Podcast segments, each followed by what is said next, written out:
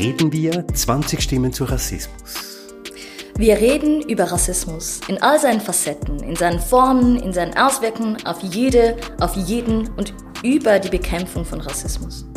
Wir machen sichtbar und wir reden darüber, 20 Jahre nach der Gründung einer der wichtigsten Institutionen bei der Bekämpfung von Rassismus in der Schweiz. Der Fachstelle für Rassismusbekämpfung. Mit Christoph Keller und Mandy Abuschuk.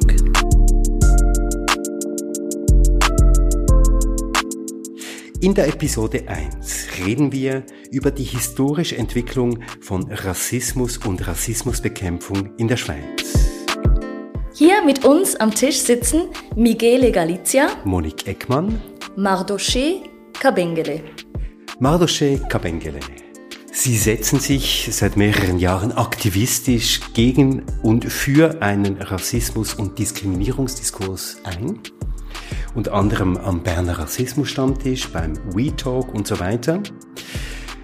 Sie sind in der Schweiz aufgewachsen, ihre beiden Eltern aber stammen aus der Demokratischen Republik Kongo und sie engagieren sich, wie gesagt, in vielfältigen Institutionen und Orten. Wie ist es zu diesem Engagement gekommen? Ich glaube, ähm, ich habe viel von meinen Eltern mitbekommen, also in der Erziehung eine gewisse ähm, Strenge, ähm, ein gewisses Maß an Liebe, ein gewisses ähm, Maß an Aktivismus. Und ich glaube, ich habe das schon von früh auf so ein bisschen mitgenommen von Ihnen zwei. Ähm, also wichtig, meine Mutter ist die größere Aktivistin als mein Vater, definitiv. Und ähm, aufgrund von verschiedenen Erlebnissen und alles Mögliche habe ich dann zur richtigen Zeit die richtigen Leute getroffen und seither möchte ich nicht mehr weg. Monique Eckmann, Sie sind in einer jüdischen Familie aufgewachsen. Sie haben sich schon früh mit Antisemitismus und Rassismus auseinandergesetzt. Sie sind Soziologin und zuletzt haben Sie an der Fachhochschule für soziale Arbeit in Genf zu Diskriminierung und Identität gearbeitet und Sie haben als eine der ersten mit antirassistischer Bildung in der Schweiz und auch im Ausland international sich auseinandergesetzt. Wie kam es dazu? Ja, ich bin kurz nach dem Zweiten Weltkrieg geboren und als in einer jüdischen Familie war es klar, dass Antisemitismus und die Shoah und der Zweite Weltkrieg immer ein Thema waren. Aber gleichzeitig hatte man das Gefühl, dass das eigentlich der Vergangenheit angehört und dass das jetzt vorbei sei. Das, das hatten wir so das Gefühl. Gleichzeitig haben wir, glaube ich, und ich bin nicht die Einzige, so eine Art Verantwortungsgefühl für Diskriminierung, Minderheiten mitbekommen. Und so habe ich mich schon früh für Rassismus interessiert, eigentlich früher als für Antisemitismus. Und ich habe das dann zu Interventionsmodellen entwickelt. Ich habe immer versucht, gleichzeitig Bildung, Forschung und Aktion zu verbinden und dies wirklich vor, vorwärts zu bringen. Und obwohl wir wussten damals, dass was geschehen war, es ist auch klar, dass in meiner ganzen Jugend war die Verantwortung der Schweiz eigentlich nie ein Thema.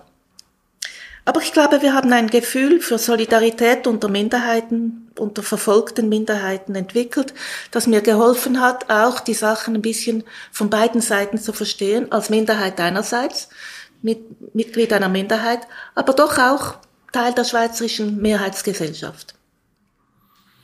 Ja, der dritte bei uns am Tisch ist äh, Michele Galizia. Michele Galizia ist nicht in der Schweiz geboren, sondern in Italien. Er ist auch dort aufgewachsen. Michele Galizia, Sie haben Sozialanthropologie studiert, haben lange in der Forschung gearbeitet, Feldforschung in Äthiopien und Indonesien und haben dann vor ungefähr 20 Jahren begonnen, die Fachstelle für Rassismusbekämpfung aufzubauen. Und in einem der Texte, die ich äh, von Ihnen gefunden habe, steht der Satz, ich zitiere, wenn wir als Institutionen nicht bereit sind, uns den Fragen zur Diskriminierung zu stellen, machen wir uns mitverantwortlich. Ende Zitat. Ist das der Kern Ihrer Motivation, zum Thema Rassismus und Rassismusbekämpfung zu arbeiten? Ich könnte mit einem anderen Zitat äh, antworten. In der Präambel der Bundesverfassung stehen Sätze wie gegenseitige Rücksichtnahme, Achtung der Vielfalt oder der schöne Satz, die Stärke des Volkes misst sich am Wohl der Schwachen. Und ich glaube, das fasst eigentlich zusammen, warum der Staat, eine staatliche Stelle, die Verpflichtung hat, sich mit Diskriminierung zu befassen, sich ständig, kontinuierlich zu hinterfragen, zu kontrollieren, zu prüfen, ob er nicht doch diskriminierend wirkt. Es ist eine grundrechtliche Frage, es ist eine Frage der Menschenrechte, es ist eine Frage der Rechte für alle und es ist eine Frage, die jede einzelne staatliche Stelle auf jeder staatlichen Ebene, ob Bund, Kanton oder Gemeinde, auf sich nehmen muss. Und die Fachstelle für Rassismusbekämpfung hilft dabei, ohne dass sie selber diese Aufgabe übernehmen sollte.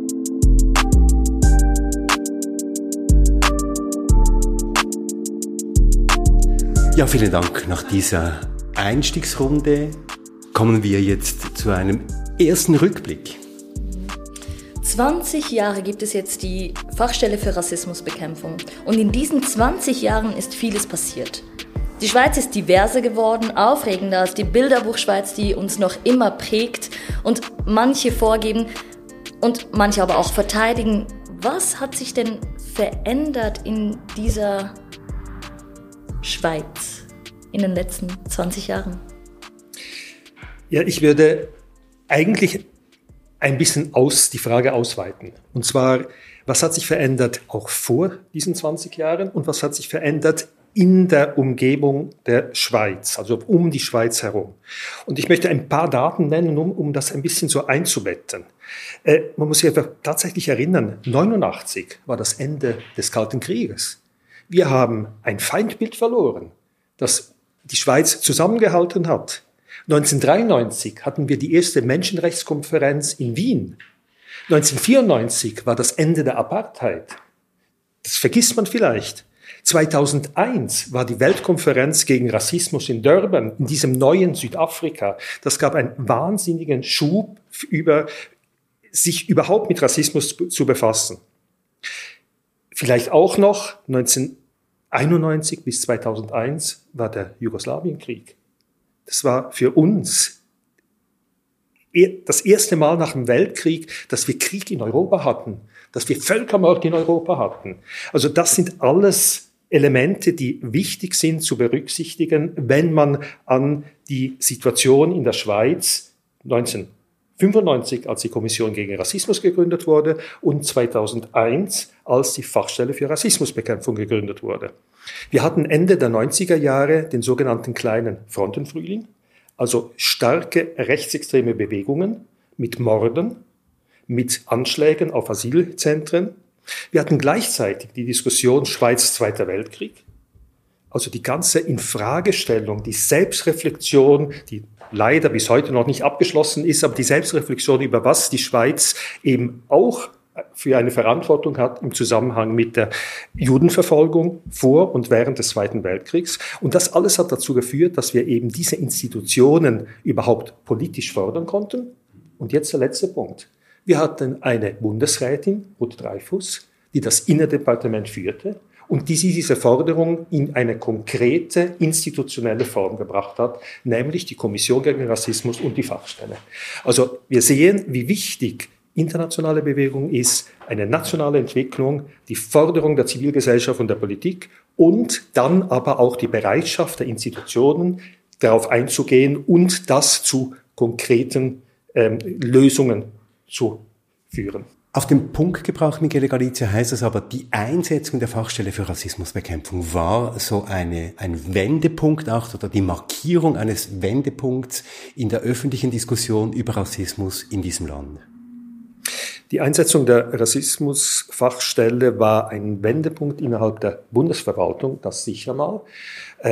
Erst vor zwei Wochen hat mir ein alter Kollege erzählt, wie damals in der Personalkonferenz heiß diskutiert wurde, ob man überhaupt so eine Stelle brauche und wie es tatsächlich die, die Autorität der Bundesrätin war, die dazu geführt hat, dass diese tatsächlich eingesetzt werden konnte, mit finanziellen Mitteln, mit personellen Mitteln. Und damit war das Zeichen gesetzt, dass der Staat eine Verantwortung hat uns nicht an eine, nicht an die Zivilgesellschaft abgeben kann und nicht an die Kommission, eine Kommission abgeben kann, sondern der Staat als Staat hat eine Verantwortung zum Thema. Und das war der Anfang. Es war ein Wendepunkt, aber es war ein Anfang. Jetzt aus Ihren aktivistischen Kreisen, Marta Schekabengele, Ist diese Geschichte, die äh, Michele Galizia jetzt erzählt hat, irgendwie präsent? Ist die in der Erinnerung, im Bewusstsein präsent? Zum einen ja, sicherlich. Eben mit all den Infos gibt es viel mehr Sinn, was alles im Vorfeld passiert ist. Also ich finde es auch immer wichtig, eben zu erinnern, eine Erinnerungskultur, die dass die Jungen ähm, wissen, was vorher da war. Also besser gesagt, frühe Kämpfe. Wer hat gekämpft? Um was? Warum? Wie lange? Wie oft? Ähm, und von dem Aspekt her sagt es mir etwas. Bei mir fängt das alles irgendwie an mit dem Begriff oder mit der Definition von äh, Integration. Eben, ähm, da kam der große Begriff Integration und ähm, ich glaube, es war damals ein bisschen der kleinste gemeinsame Nenner, wo weder irgendwie die, der rechte Flügel sagen, also sagen konnten, nein, integriert euch nicht, das wäre irgendwie komisch gewesen. Und ähm, der andere Flügel war auch dafür. Ähm, ich verstehe mich jetzt heutzutage mehr im ähm, postmigrantischen Sinn. Also ich habe den Migrationsentscheid nicht getroffen für mich selber, sondern ich bin hier und ähm, ich war eigentlich, solange ich überlegen kann, immer schon hier. Und ich glaube eben, es ist wichtig, an so Sachen zu erinnern. Monique Eckmann, Sie arbeiten schon lange an den Themen Antisemitismus und Rassismus und ähm, Sie verstehen sich auch als zivilgesellschaftliche ähm, Stimme in Ihren Forschungen, die Sie gemacht haben. Aber Sie arbeiten andererseits auch eng oder haben lange eng auch mit der Fachstelle für Rassismusbekämpfung gearbeitet. Wie ist Ihr Blick auf diese Institution? Wenn ich den Blick zurück, zurückdrehe, wenn ich die Zeit zurückdrehe, denke ich, dass am Anfang die, Haupt, die wichtigste Arbeit an der Zusammenarbeit zwischen Zivilgesellschaft und der, und der Fachstelle war, den Begriff Rassismus überhaupt in den Diskurs aufzunehmen. Er, er existierte gar nicht. Und ähm, ich glaube doch heute, dass er im Diskurs angekommen ist. Ich möchte das an einem Beispiel ähm, illustrieren. Einer der größten ersten Aktionen war, dass die Fachstelle äh, Bildungsprojekte äh, finanziert hat und dazu wurde eine Kommission aufgestellt und Projekte, Projektangaben äh, wurden gemacht und wir haben die Projekte ausgesucht. Und das Seltsame war, dass eigentlich das Thema Rassismus gar nicht vorkam, sondern die Projekte waren alle interkulturelle Projekte. Es ging um kulturelle Missverständnisse, um Sprachen, um Integration und wir haben immer gesagt, nein, nein, Rassismus ist etwas anderes. Rassismus betrifft überhaupt nicht nur Migranten, denkt man an die Jenische, denkt man an die Juden, Antisemitismus, sondern es geht darum, um Machtverhältnisse, um Minderheiten und so weiter. Und das war gar nicht einfach, das zu etablieren.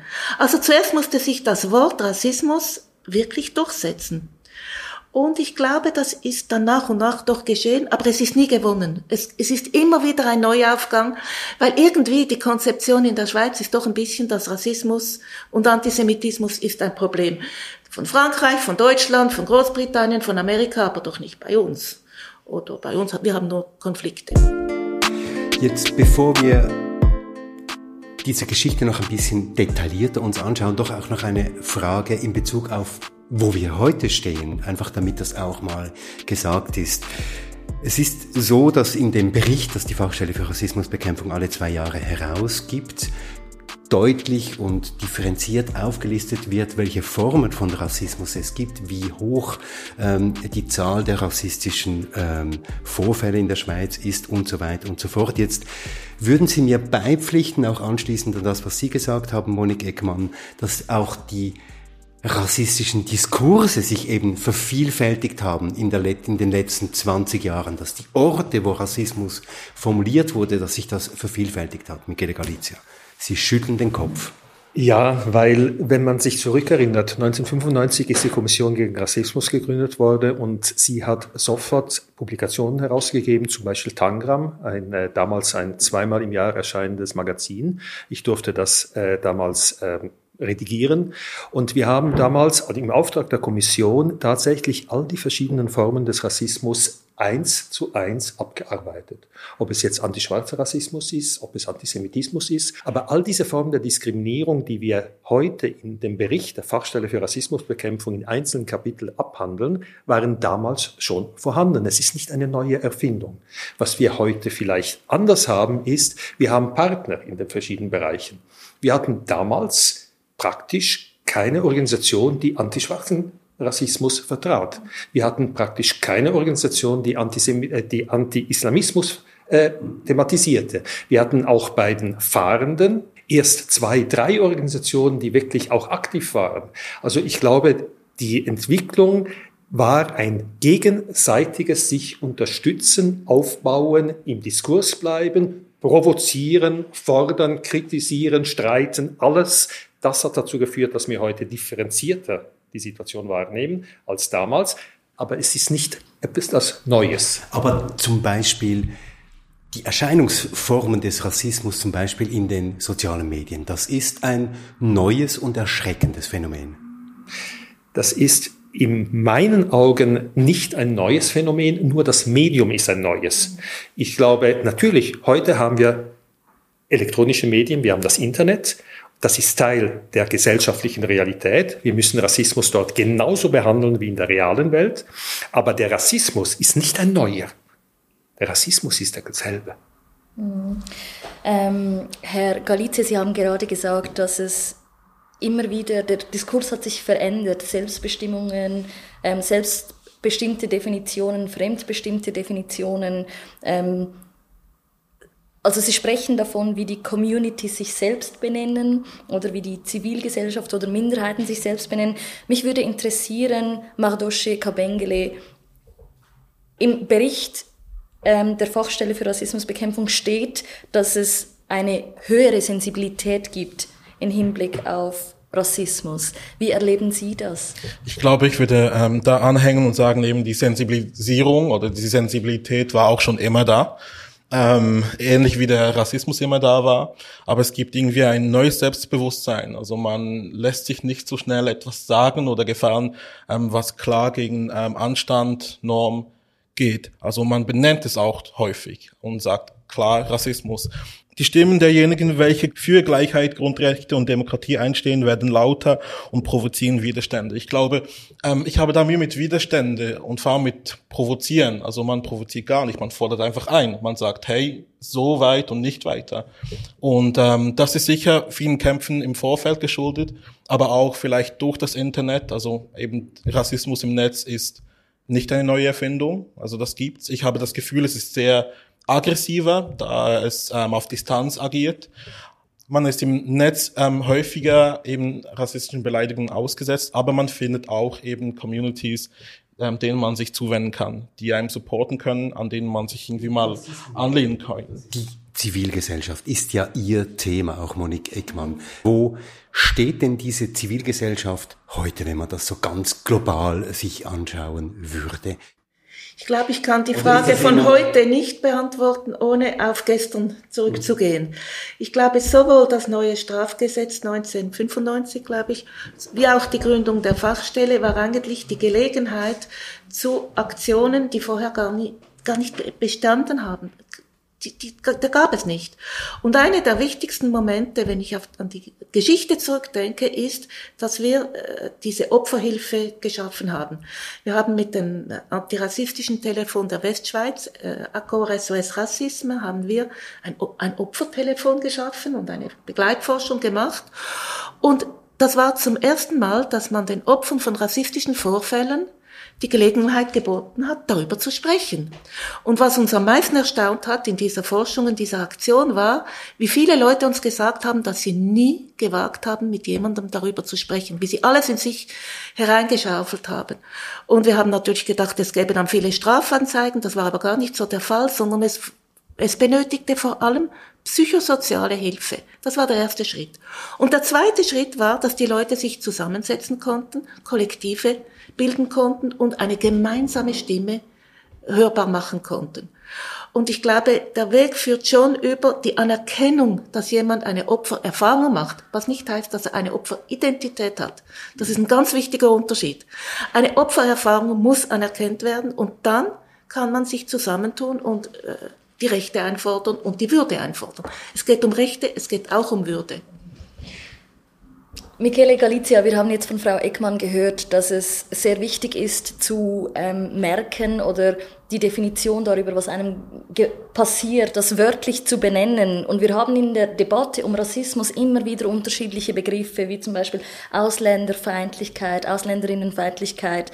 Wie ist die Geschichte zum, zum Paradigmawechsel zu diesem Begriff Rassismus? Können Sie uns dazu etwas erzählen? Es ist tatsächlich so, dass äh, Rassismus als Begriff in der Schweiz bis 1994, wir haben eine Medienanalyse gemacht, bis 1994 nicht verwendet wurde für die Schweiz. Es war ein Begriff, der eigentlich für Südafrika, die USA im Süden, Sklaverei, man hat vielleicht noch im Zweiten Weltkrieg die, die, die bösen, bösen Deutschen, nicht? Oder Nazis und so, das waren Rassisten, aber wir in der Schweiz nicht. Und das war die große Schwierigkeit. Einerseits war es auch ein Grund, warum es eigentlich einfacher war, diesem internationalen Abkommen beizutreten, weil am Anfang gab es keine Opposition, weil niemand dachte, dass das die Schweiz betrifft. Das, deswegen erst als das Gesetz es um das Gesetz ging, da hat man plötzlich gemerkt, aha, oh, oh, okay, das könnte auch uns betreffen. Aber auch dort, aber auch dort war es immer noch so, dass man fand, ja, eigentlich nicht, weil es nur ganz schlimme Fälle sind. Und wenn, und damals hat auch die SVP sich dafür ausgesprochen, für das Gesetz, weil sie damit, damit eine klare Abgrenzung gegenüber den Rechtsextremen setzen wollte. Und Trotzdem wurde dieser Artikel 261 bis nur von 54,6 Prozent. Großartigen 54,6 Prozent. In welchem Land der Welt wurde ein Artikel gegen Rassismus überhaupt vom Volk angenommen? Für Sie ist das eine großartige. Großartig. Okay. Es gibt kein einziges Land auf der Welt, das in einer Volksabstimmung über Rassismus eine Mehrheitsgesellschaft, die sich nicht rassistisch empfindet, einen solchen Artikel annimmt. Ich finde es großartig und mit dem haben wir immer gearbeitet. Und kaum fünf, sechs Jahre später hatten wir eine Zustimmung zum Antirassismusgesetz von 64 Prozent. Aus Ihrer Perspektive jetzt, äh, nimmt mich Wunder, Madosche Kabengele, 54,6 Prozent, die bezeichnet jetzt äh, Michele Galizia als großartig. Würden Sie das auch sagen? Großartig? Mir kommt einfach die Schwarzenbach-Initiative in den Sinn. Mir macht das ein bisschen Angst. 54 Prozent, ähm, wenn ich weiß, eben jede zweite Person ähm, könnte irgendwie oder hat so abgestimmt in meinem Umfeld. Ja, schwierig. Ähm, ich glaube, es war ein sehr wichtiger Moment, eben, dass die Schweiz das überhaupt anerkennt. Eben bis 1994 war, also gab es dieses Wort nicht, Rassismus. Und ähm, ich glaube, auch so kommt man dem Diskurs näher, wenn man es klar benennt, auch wieder da. Ja, Michele Galizia, da brennt mir schon noch eine Frage unter den Fingernägeln. Nämlich Sie sagen, ähm, es, gab, es gab eine Veränderung. Die Schweizerinnen und Schweizer dachten nicht, dass sie rassistisch sind. Deshalb wurde eigentlich bekräftigt, dass man etwas gegen Rassismus machen musste. Und danach kam raus, oh, wir müssen uns da trotzdem auseinandersetzen. Und da kippte die Stimmung ein bisschen. Nun, es gab einen Moment, in dem eine Absichtserklärung von der Schweiz erfolgte, nicht rassistisch zu sein. Aber bis zu dem Zeitpunkt, an dem die Fachstelle für Rassismusbekämpfung gegründet wurde, verging viel Zeit. Was ist da passiert? Für die Schweiz ist das nicht viel Zeit. In der Schweiz, Schweizer Mühlen malen langsam. Wir kennen das BOMO, dass wenn die Welt untergeht, man am besten in die Schweiz zieht, weil dann dort 20 Jahre später passiert.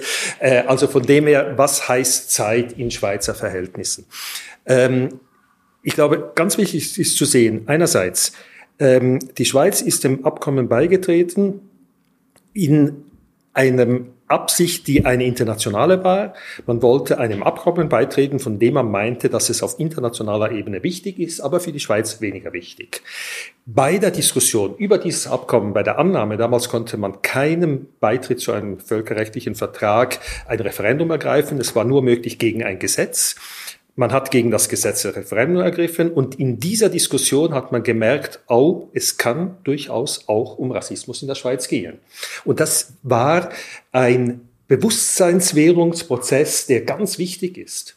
Dann haben, wurde es eben in meiner Sicht einer doch sehr konservativen Schweiz, 54,6 Prozent wurde das angenommen, obwohl es als Maulkorbgesetz verunglimpft wurde. Die Schweiz hat es angenommen. Und dann, das ist immer so bei Gesetzen, aber auch bei staatlichen Institutionen, dann fängt eigentlich die Arbeit an. Dann fängt die Arbeit an. Und diese Arbeit hat dazu geführt, dass erst das Thema einer Kommission abdelegiert wurde, im Sinn, sollen die doch machen und so äh, kritisieren. Die Kommission war sehr aktiv, was alle sehr erstaunt hat. Und dann eine staatliche Stelle. Und dann ging es darum, Schritt für Schritt die Zusammenarbeit zwischen staatlichen Institutionen auch kantonaler und kommunaler Ebene, aber auch mit der Zivilgesellschaft aufzubauen. Und das braucht Zeit.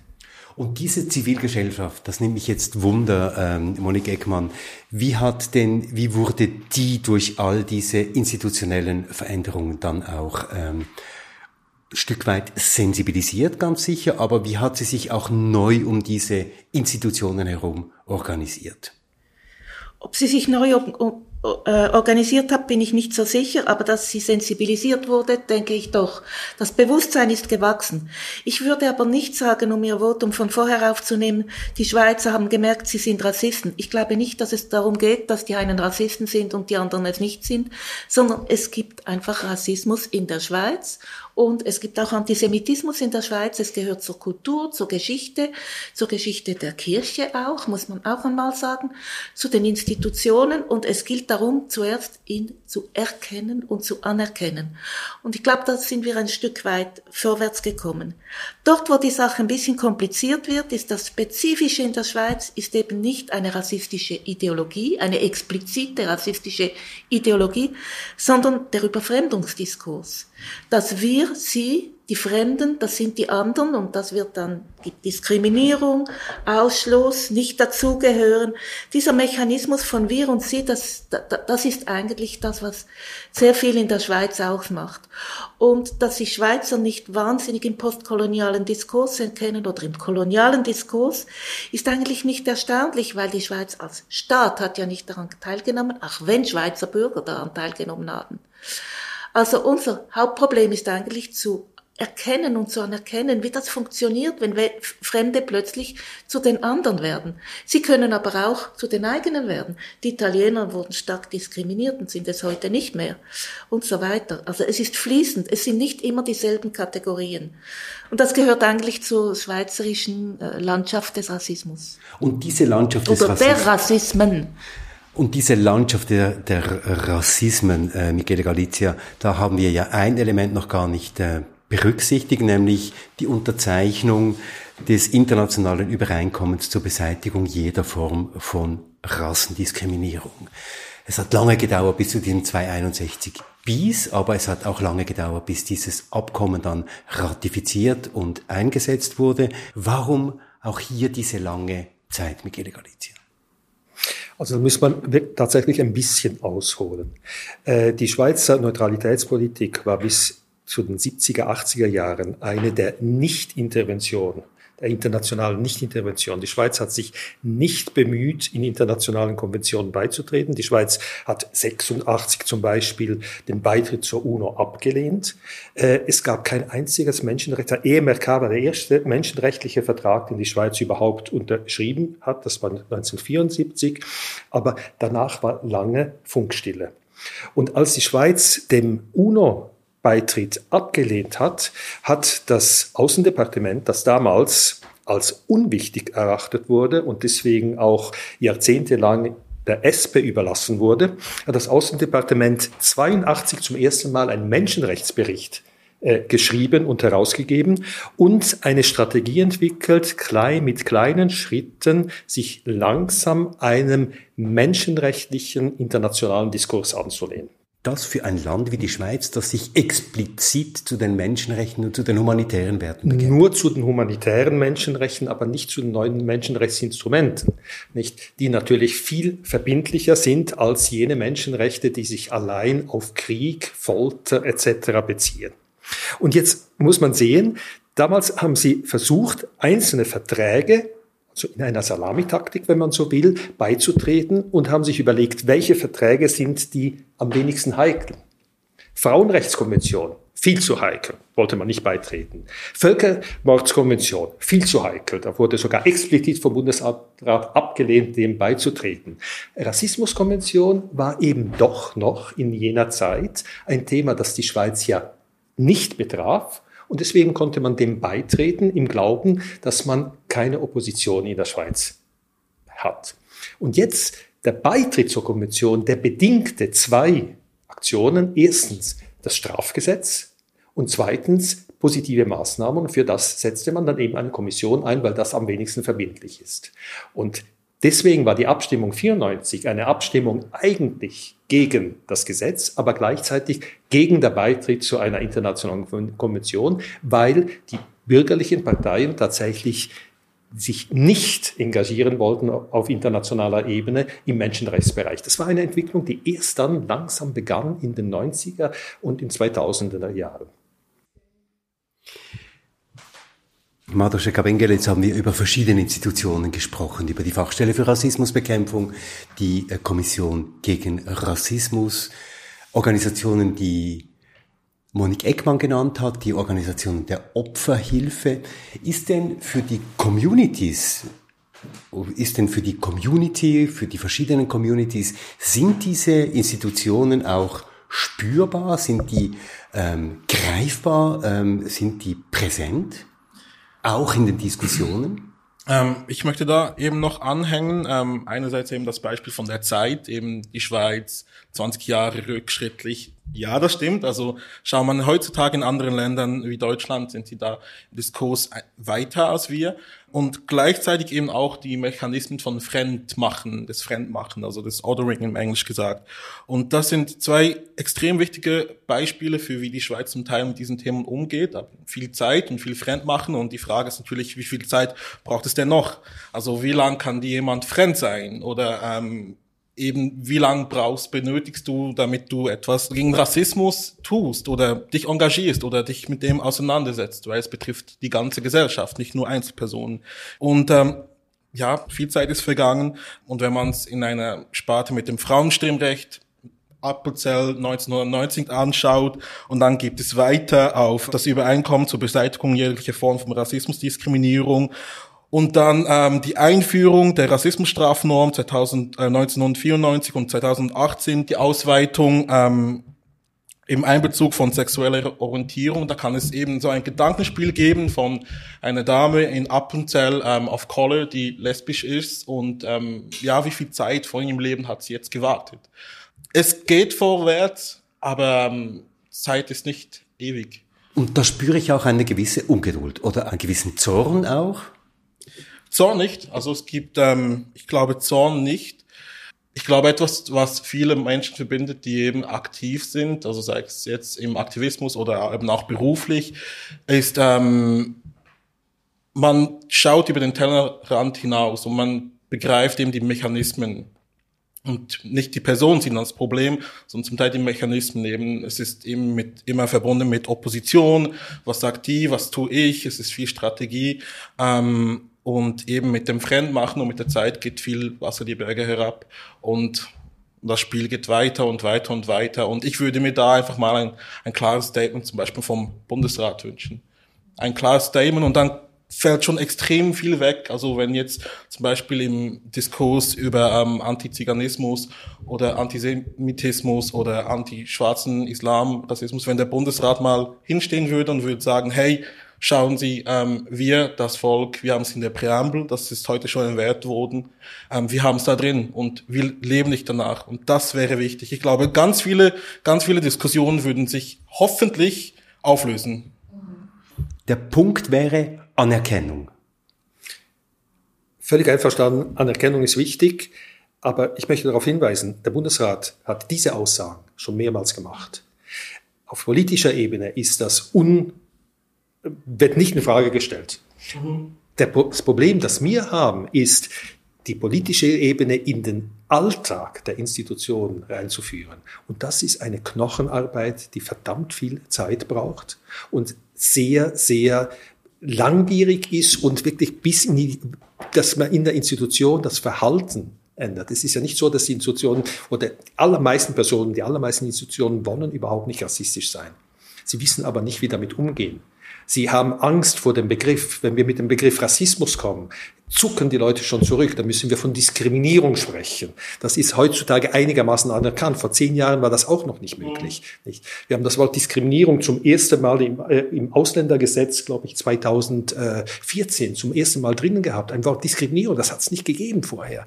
Also es ist ein Prozess, dass die Institutionen langsam das Problem anerkennen und merken, dass sie etwas ändern können und müssen in ihrem Verhalten, damit man weniger Rassismus hat. Es ist leider nicht getan wenn der Bundesrat allein eine Aussage macht. Aber ich glaube eben, das ist noch das Zwischenspiel. Eben jetzt sind wir ähm, auf verschiedenen Ebenen unterwegs. Also ich denke, ähm, es ist effektiv nicht damit getan, aber ich glaube, der Bundesrat jetzt viel Liebe und so. ähm, sie machen vieles, viel, aber auch viel in anderen Bereichen. Also ich habe das Gefühl, wenn sie mal irgendwie schulterbreit ähm, zusammenstehen würden, da gibt es mal eine Signalwirkung, so aller, hey, wir sind jetzt wirklich vor Ort, so wie sie in anderen Bereichen vor Ort sind. Und ich glaube eben auch, die Gesellschaft ist bereiter als die Strukturen, die herrschen. Also aus meiner Realität, wo ich aufgewachsen bin, die Bereitschaft ist extrem da im Volk. Es gibt Stimmen, die eben, ähm, die bekämpft werden müssen. Und das sind laute Stimmen und strukturelle Stimmen. Und ich verstehe das total, was Sie sagen. Eben, ähm, man muss irgendwie so salamimäßig kommen mit eben Diskriminierung, dann Diversity, aber das Problem ist der Rassismus und ich glaube, wir sind da alleine Meinung. Ja, Marosche Kabengele, Sie sagen, die Communities haben schon auch ähm, einiges an Effort geleistet, um da den Diskurs voranzutreiben. Dass Rassismus heute in der Gesellschaft auch wahrgenommen wird, ist mit unter ähm, den Communities geschuldet. Ähm, Monique Eckmann, ähm, wie schätzen Sie das ein? Welche, welcher Anteil haben die Institutionen, welchen Anteil zivilgesellschaftliche ähm, ähm, Akteurinnen? Also erstens brauche ich das Wort Communities nicht gern. Ähm, ich denke in eher das, den Begriff von Minderheiten und Mehrheiten. Und äh, die Minderheiten sind ja auch nicht unbedingt einig unter sich. Ich denke, dass es die Bekämpfung von Rassismen, es gibt verschiedene Arten von Rassismen, von Antisemitismen auch, das geht nicht ohne die Zusammenarbeit von Mehrheiten und Minderheiten. Die Minderheiten, die müssen sich melden, die müssen Selbstbewusstsein haben, die müssen ihre Situation analysieren können und ihre Rechte und Würde einfordern. Das ist ganz wichtig. Sie müssen auch ein bisschen Selbstkritik äh, äh ausüben können, weil äh, es gibt ja auch Opferkonkurrenz, es gibt auch Schwierigkeiten. Dieses Zusammenspiel ist absolut unabdingig. Ich würde sagen, es geht nicht ohne die Minderheiten, aber die Minderheiten allein können den Kampf gegen Rassismen und Antisemitismen nicht führen. Also es braucht beides. Es braucht institutionellen Schutz auch. Und es braucht institutionellen Schutz, aber die, sehr viele Initiativen hängen von Personen ab. Wenn Sie in einer Institution sitzen, geht alles gut, aber es ist institutionell nicht dauerhaft verankert. Und das ist schon eines der Probleme. Und ich möchte noch auf die Frage des Rassismus, das ein bisschen tabu ist als, als Wort. Antisemitismus ist noch mehr tabu. Wir sind doch keine Nazis, sagen die Leute. Mhm. Und es ist sehr schwierig, die Anerkennung zu schaffen, dass Antisemitismus eben in der Schweiz auch existiert und nicht Antisemiten, sondern Antisemitismus als kulturelles Phänomen. Also strukturell eingewoben in diese Gesellschaft, würden Sie sagen? In der Kultur, in den Institutionen, in der Geschichte. Es wird tradiert durch Bilder, durch Märchen, durch äh, Erzählungen, durch äh, Weltverschwörungstheorien und so weiter sowohl Rassismen wie auch Antisemitismen gehören so quasi in dem, was immer wieder erzählt wird und das in die Bilder einfließt, ohne dass man sich das notwendigerweise bewusst ist. Und viel Rassismus, viel Antisemitismus, denke ich, geschieht unbeabsichtigt. Aber auch der ist zu bekämpfen. Deshalb ist eine, das ist eine Frage der Bildung, eine ganz anklagende Haltung. Ihr seid alles Rassisten, ihr seid alles Antisemiten. Das ist eine Sackgasse, glaube ich. Ich glaube, man muss gemeinsam darüber nachdenken, Minderheiten und Mehrheiten, wie man mit diesen Bildern umgeht und Selbstkritik üben und Dilemmata zulassen. Sagen, ja, man hat es nicht extra gemacht und man, man kann sich entschuldigen und man kann Maßnahmen nehmen. Ja, Sie sprechen eine Kultur des Lernens an, Frau Eckmann. Ähm, Herr Galizia, wie haben Sie das erlebt in den letzten 20, 25 Jahren? Was hat die Institution gelernt? Von den Communities, von der Zivilgesellschaft oder, wenn wir so benennen wollen, von den Minderheiten. Gab es diesen Lernprozess überhaupt? Ja, der Lernprozess gab es, der begann sehr viel früher. Der begann eigentlich schon mit den Aktivitäten von den Verbänden von Italienern, Spaniern, Portugiesen, aber damals auch Jugoslawen in der Schweiz. Ich erinnere an die Miteinander-Initiative, die ja abgelehnt wurde Anfangs 80er Jahre, aber an die Tatsache, dass die Autoren dieser Initiative später in den Gewerkschaften sehr aktiv waren. Also wir haben tatsächlich so eine, ein Durch, Durchwandern in den Institutionen. Wenn wir heute in der Bundesverwaltung schauen auf die Namen, auf die Nachnamen, ähm, es ist so divers, die Bundesverwaltung, wie man sich das kaum in einem anderen Land vorstellen kann. Ähm, also ich glaube, wir haben sehr viel gelernt, aber wir haben auch sehr viel Widerstände. Ich habe es vorhin gesagt, das Wort Integration, das wurde erstmal 2008 im Ausländergesetz gebraucht damals im positiven Sinn. Heute hat es sehr stark den Geschmack von Assimilation bekommen, aber damals wirklich im Sinn von ein gegenseitiges Aufeinanderzugehen. 2014 hatten wir zum ersten Mal kantonale Integrationsprogramme mit Geld vom Bund und von den Kantonen. Das war das erste Mal, dass Bund und Kantone gemeinsam ein solches Unternehmen, äh, ein, ein solches Unterfangen unterstützen. Und das war eigentlich die erstmalige Anerkennung, dass die Schweiz tatsächlich ein Migrationsland ist. 2019 hatten wir zum ersten Mal das Wort Diskriminierung, ich habe es vorhin gesagt, im Ausländer- und Integrationsgesetz, das jetzt neu Ausländer- und Integrationsgesetz hieß. Und ich glaube, diese, diese Prozesse, die sind nicht möglich ohne eine ständige Auseinandersetzung mit der Zivilgesellschaft und mit den Communities, Minderheiten, Vertretungen der Personen, die zu Recht Ansprüche stellen auf ein, eine Anerkennung und würdevolles Leben in der Schweiz. Ja, ich bin mit, mit dir einverstanden, dass die Schweiz eine Mühe hat, sich als Einwanderungsland zu positionieren. Aber gleichzeitig wehre ich mich dagegen, dass Rassismus und Antisemitismus als eine Frage der Integration bezeichnet wird. Gerade bei Antisemitismus oder bei Rassismus gegen äh, People of Color, die Schweizer sind, zeigt sich, dass es überhaupt keine Frage der Integration ist, sondern eine Frage der Herabsetzung, der, äh, der Diskriminierung, des, der Hassreden oder auch der Gewalt, der physischen Gewalt ist.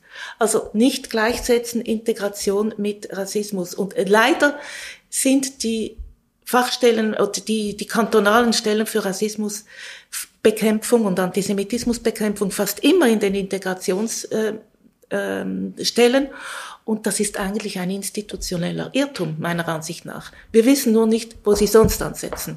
Sie nicken, Mardosche Kabengele? Extrem. Also ähm, ich nicke euch beiden zu. Also einerseits eben, dass ähm, der Begriff Integration damals ähm, sehr positiv gemeint war. Eben Integration ist ja, man ist eins und es gibt in dem eins irgendwie verschiedene Sektoren oder Bubbles und man versucht wieder zurückzukommen zum Ursprung. Also wenn man den Begriff ausdehnt, ist eigentlich ein sehr starker, empowernder Begriff. Ähm, aber mit den Jahren hat er vielleicht irgendwie einen Stil verloren und einen Charme. Also es ging auch viel durch die durch die braune Ecke und alles Mögliche. Aber eben der Grundgedanke finde ich stark und ich nicke auch Ihnen zu. Also das Sprechen von Geldern für Projekte, das Aufeinander zugehen, der ganze Diskurs, das wäre, also wir wären heute nicht da ohne eben das Anerkennen von Rassismus als Problem und das Anerkennen von Integration als wichtiger Standpunkt. Ähm, um auf die Frage zurückzukommen, ich glaube eben auch all, all die Communities, die wir in der Schweiz haben, ähm, kommen langsam zu Wort und das finde ich sehr schön. Also zum Beispiel die ähm, sri lankesische Community, mega wichtig, ähm, die jüdische Com die jüdische Minderheit, excuse, ich, genau. Da gibt es eben auch noch ähm, verschiedene Strömungen. Also ich würde gar nicht nur von Communities reden, sondern auch von Strömungen. Ähm, zum Beispiel, Sie haben angesprochen, die Opferhilfe. Also heutzutage ist eben auch in dem Sinn von, ich rede vom Aktivismus, auch wichtig, dass man eben zu seiner psychischen Gesundheit nebst der ähm, physischen Unversehrtheit schaut.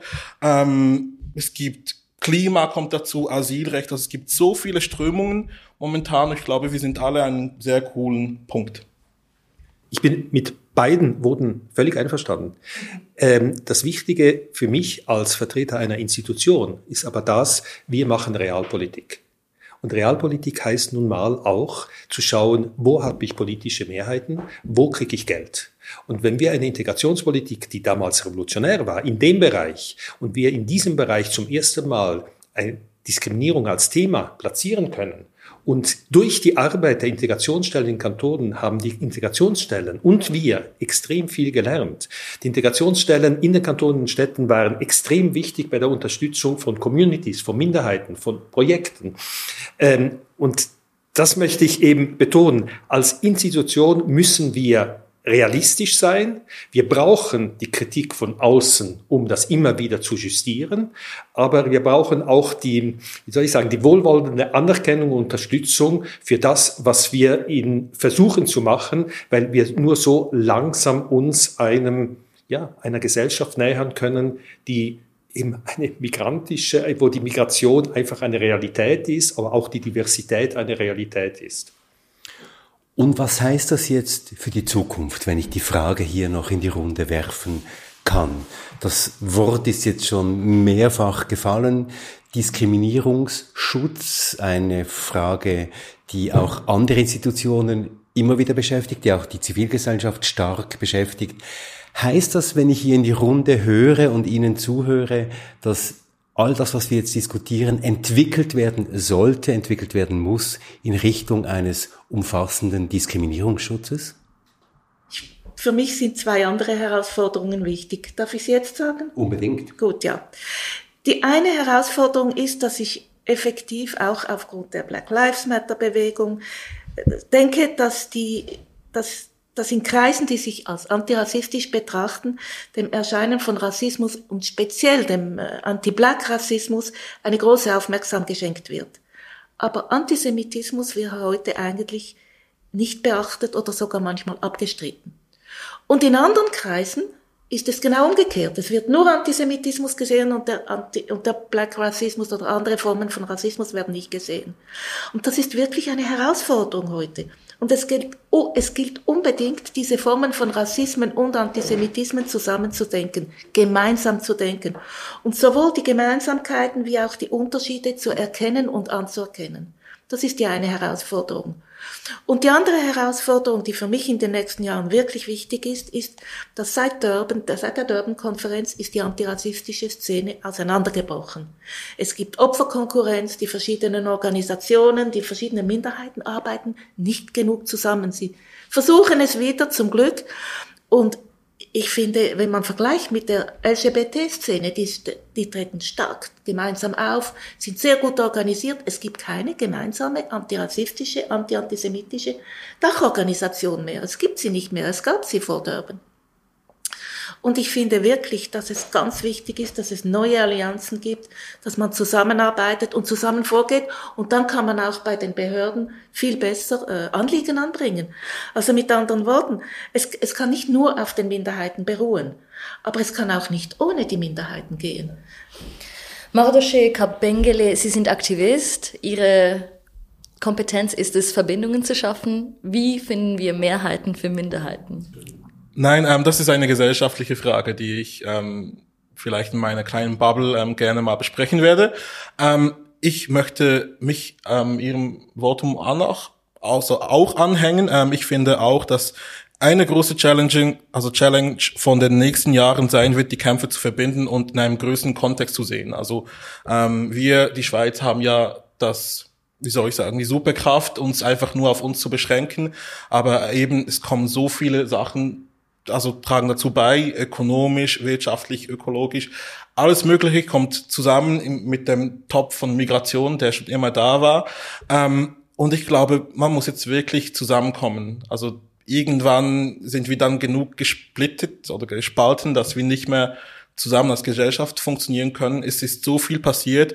Ich glaube, es gibt auch ganz viele junge Leute oder Menschen, ähm, die sehr interessiert sind an den Kämpfen der Miteinander-Initiative ähm, oder da nochmal anzuknüpfen. Exakt, also an allen Kämpfen. Also es ist so viel Wissen, das eigentlich da war, also betreffend Gewerkschaften, ähm, Verbände, Hilfen, Strukturen.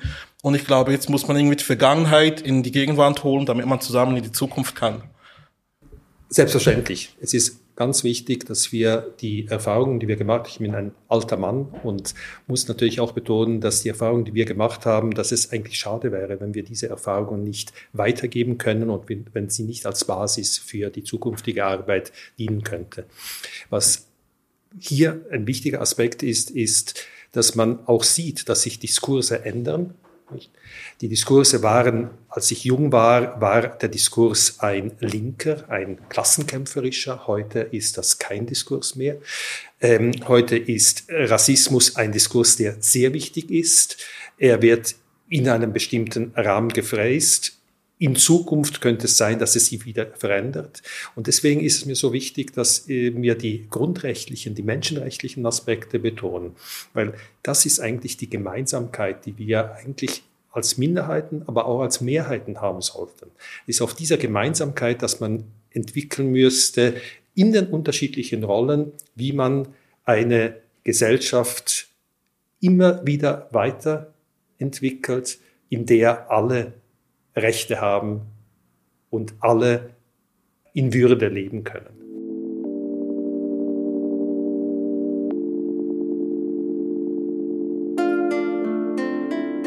Alle Menschen in Würde leben können, alle Rechte haben. Vielen Dank für dieses Gespräch.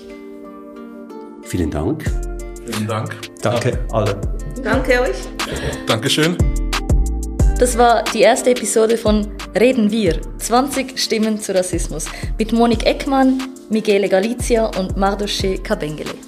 In der nächsten Episode von Reden wir 20 Stimmen zu Rassismus geht es um ein komplexes Thema, nämlich darum, was struktureller Rassismus ist. Struktureller Rassismus, das ist das Thema in diesem Podcast in zwei Wochen mit der Soziologin Vanessa Thompson.